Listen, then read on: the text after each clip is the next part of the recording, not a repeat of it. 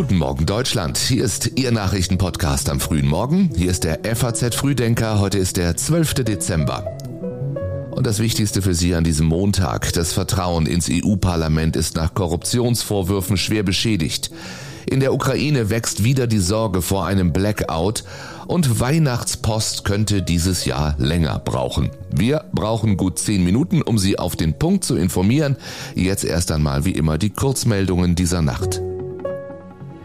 In Rom hat ein Bewaffneter drei Frauen erschossen, darunter eine Freundin der italienischen Ministerpräsidentin Meloni. Deutschland verfehlt das Einsparziel beim Gasverbrauch deutlich. Bundesnetzagenturchef Klaus Müller warnt, eine längere Kältewelle sei riskant. Und nach der Amtsenthebung des Präsidenten in Peru ist bei Protesten ein Flughafen lahmgelegt und teilweise in Brand gesetzt worden.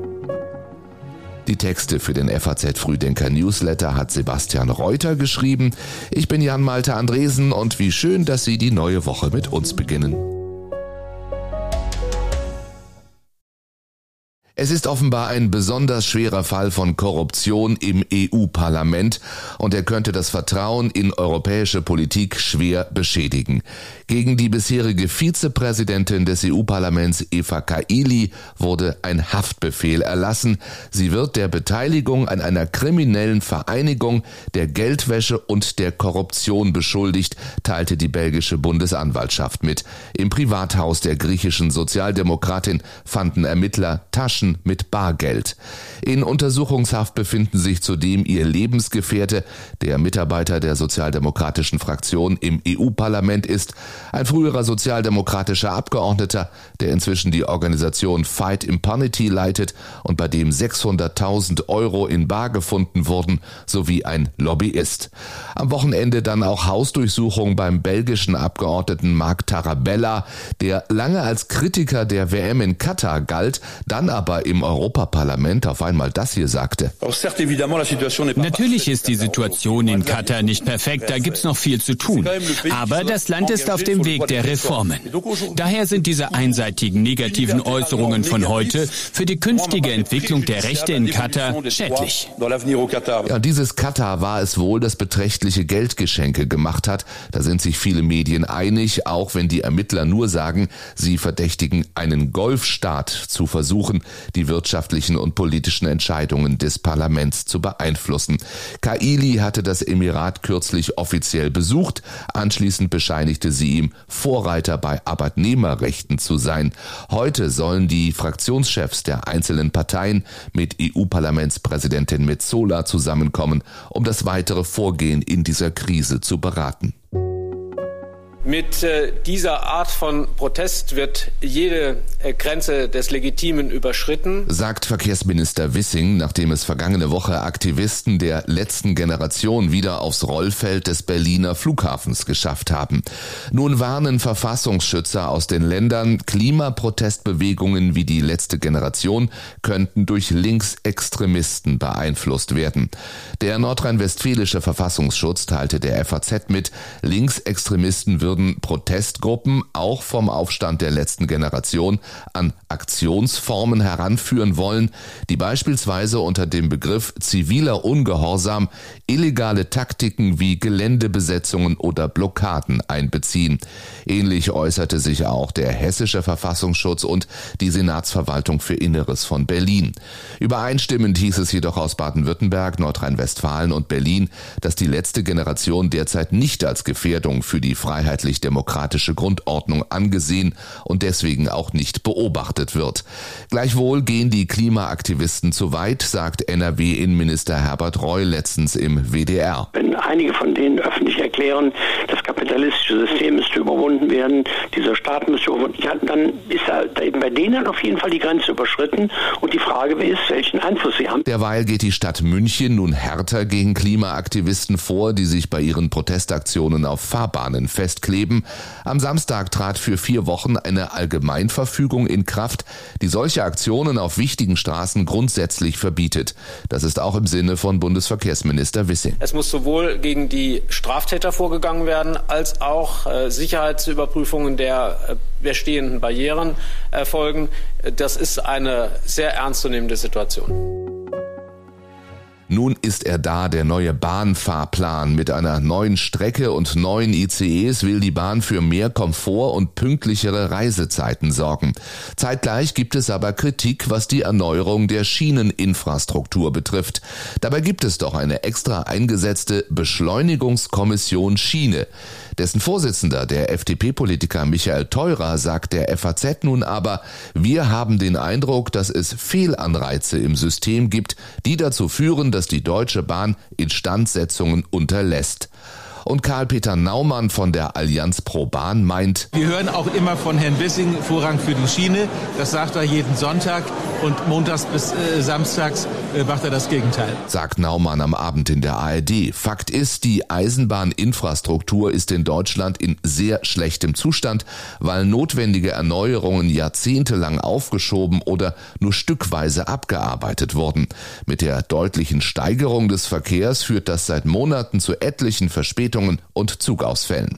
Stefan Gelbhaar, verkehrspolitischer Sprecher der Grünen, fordert im Bericht aus Berlin Planungsbeschleunigung Beschleunigung für klimafreundliche Projekte. Das gilt natürlich dann nur für äh, Projekte, die eben den Klimaschutz voranbringen. Es ist völlig unlogisch, eine solche Ausnahme zu machen, zum Beispiel für den Bau von Autobahnen, die ja eben gerade nicht klimafreundlich, sondern genau den gegenteiligen Effekt haben. Zum Fahrplanwechsel der Bahn gestern ist das Schnellstreckennetz immerhin länger geworden. Auf der Neubaustrecke Wendlingen-Ulm schafft es der ICE unter optimalen Bedingungen auf 250 Kilometer in der Stunde. Dafür ist Bahnfahren seit gestern teurer. Um knapp fünf Prozent hat die Bahn die Preise im Fernverkehr sowie für ihre Bahncards angehoben. Flex-Tickets kosten knapp sieben Prozent mehr. Schwere russische Angriffe auf die Infrastruktur setzen der Ukraine zu. In Odessa am Schwarzen Meer brach die Stromversorgung am Wochenende komplett zusammen. Und das wird auch so bleiben. Bei der Reparatur gehe es nicht um Tage oder Wochen, vielmehr werden zwei bis drei Monate nicht ausgeschlossen, heißt es in einer Mitteilung des Energieversorgers. Bewohnern wurde empfohlen, die Stadt vorübergehend zu verlassen. Auch der Hafen ist derzeit außer Betrieb. Der ukrainische Außenminister Kuleba hält unterdessen einen kompletten Blackout in seinem Land für möglich. In einem ARD-Interview sagt er, äh, Leider hatten wir diese Erfahrung ja schon gemacht vor zwei oder drei Wochen. Äh, da hatte ich bei mir zu Hause äh, 30 Stunden lang äh, weder Strom äh, noch Heizung oder Wasser. Und das ist natürlich äh, ein Genozid, wenn man den äh, Menschen überhaupt nicht die Möglichkeit gibt, äh, die elementarsten Bedürfnisse zu befriedigen. Wir hatten zu dem Zeitpunkt minus fünf Grad. Äh, wir verstehen, dass eine solche Situation eines äh, allgemeinen Blackouts tatsächlich realistisch ist. Kuleba stellte außerdem klar, dass sein Land keine amerikanischen Waffen außerhalb der eigenen Hoheitsgebiete einsetzen wird. Ja, und dann hören wir das. Offenbar gibt es unter russischen Offizieren in der Ukraine Unzufriedenheit über die Kriegsführung und über Russlands Präsident Putin. Igor Girkin ist ein Nationalist und ehemaliger FSB-Offizier. Er sagte in einem Video, der Kopf des Fisches sei völlig verrottet. Es geht nicht nur mir so, die Leute sind keineswegs blind und taub, so Girkin. In Russland ist direkte öffentliche Kritik an Putin selten. Nationalistische Blogger äußerten sich zuletzt aber mehrfach kritisch über die Kriegsführung. ChatGPT haben Sie vielleicht auch schon gehört, ist Ihnen begegnet in den sozialen Medien. Diese Software gibt es gerade kostenlos im Internet und sie bietet einen Einblick, wozu künstliche Intelligenz schon heute imstande ist. Momentan gibt es einen regelrechten Hype darum, weiß auch FAS-Redakteur Alex Wulfers im aktuellen FAZ Digitech Podcast. Es ist im Prinzip ein Chatbot, äh, wie man den auch äh, aus verschiedenen anderen Zusammenhängen kennt. Man tippt also seine Fragen ein und dann antwortet äh, die künstliche Intelligenz dahinter auf diese Fragen. Und äh, das Besondere ist, das ist eine äh, künstliche Intelligenz auf einem Level, äh, wie wir sie bisher noch nicht so wirklich gesehen haben. Also sie ist unglaublich gut darin, äh, auf Dialoge einzugehen, auf, auf Nachfragen einzugehen. Herausgegeben hat ChatGPT das kalifornische Unternehmen OpenAI und die neue Technologie könnte einige Dinge von Grund auf verändern. Lehrer stöhnten bereits, künftig nicht mehr zu wissen, ob Schüler Hausaufgaben selbst verfasst haben oder eine KI. Allerdings ist ChatGPT nach Ansicht von OpenAI von wahrer künstlicher Intelligenz noch weit entfernt. Weder taugt es bereits als verlässliche Informationsquelle, noch löst es zuverlässig jede vergleichsweise einfache Rechenaufgabe. Mehr dazu hören Sie, wie gesagt, im aktuellen Digitech Podcast. Den Link finden Sie auch in den Show Notes. Dann noch dieser wichtige Hinweis, verschicken Sie besser jetzt Ihre Weihnachtspost. Briefe und Pakete erreichen nämlich ohnehin gerade nur mit Verspätung Ihr Ziel. Zwar ist die Deutsche Post verpflichtet, 80 Prozent der Briefe nach einem und 95 Prozent der Briefe nach zwei Werktagen zuzustellen. Diese Vorgaben einzuhalten wird für den Konzern aber immer schwieriger, denn die Deutsche Post hat ein gravierendes Personalproblem. Ein hoher Krankenstand und der Mangel an verfügbaren Arbeitskräften haben haben die Personaldecke der Post deutlich ausgedünnt. Gewerkschafter beklagen zudem, dass die Belastung für Briefträger durch immer häufigere gemeinsame Zustellung von Paketen und Briefen deutlich gestiegen sei und das Einstiegsgehalt im Monat deutlich zu niedrig sei. So viel für heute von uns. Es ist Montag und da sagen wir Ihnen ja immer, was in dieser Woche noch wichtig wird. Bei der Fußball-WM entscheidet sich morgen und am Mittwoch, welche beiden Mannschaften ins Finale einziehen. Und das Finale gibt's dann am Sonntag. Dann morgen das Urteil im Terrorprozess um den Anschlag von Nizza vor sechs Jahren. Und am Samstag weihen Kanzler Scholz und Vize Habeck in Wilhelmshaven das erste LNG-Terminal in Deutschland ein. Ich wünsche Ihnen einen schönen Montag und wenn Sie mögen, hören wir uns morgen früh wieder. Bis dahin.